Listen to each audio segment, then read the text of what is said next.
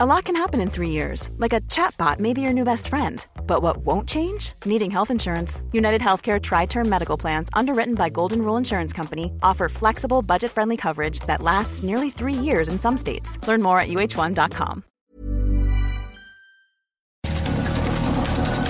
Estas son las breves del coronavirus, la información más relevante sobre el COVID-19 por el Heraldo de México.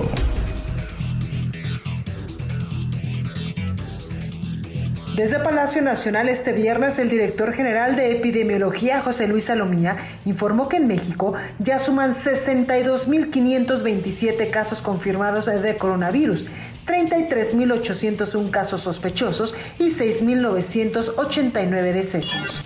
El conteo de la Universidad Johnson Hopkins de los Estados Unidos reporta que en todo el mundo ya hay 5.205.000 contagios del nuevo COVID-19 y más de 337.000 muertes. La jefa de gobierno de la Ciudad de México, Claudia Sheinbaum, indicó que gracias a la llegada de ventiladores clínicos adquiridos por el gobierno federal para el ISTE, el IMSS y el INSABI, se logró aumentar en un 6.6% la capacidad hospitalaria de la capital para pacientes con COVID-19. Gobernador de Puebla, Miguel Barbosa, anunció que su estado va a desarrollar su propio semáforo de riesgo epidemiológico por COVID-19, similar al que presentó el gobierno federal para avanzar en la reactivación de las diversas regiones de la entidad. Este viernes, Olga Sánchez Cordero, secretaria de Gobernación, sostuvo un encuentro virtual con representantes de Amnistía Internacional y de la Red de Refugios para Mujeres. La funcionaria reconoció que durante la emergencia sanitaria algunos de los recursos para atender la violencia de género fueron derivados al sector salud.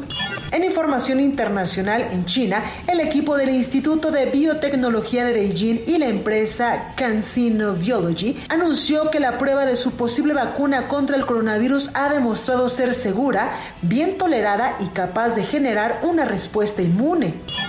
Mac Ryan, director de emergencias de la Organización Mundial de la Salud, advirtió que Sudamérica es el nuevo epicentro de la pandemia de COVID-19 y Brasil se ubica como el país más afectado en la región. Por cierto, este viernes, directivos del fútbol mexicano anunciaron la cancelación oficial del torneo de clausura 2020 de la Liga MX debido a que no hay condiciones para reanudar la competencia por el coronavirus.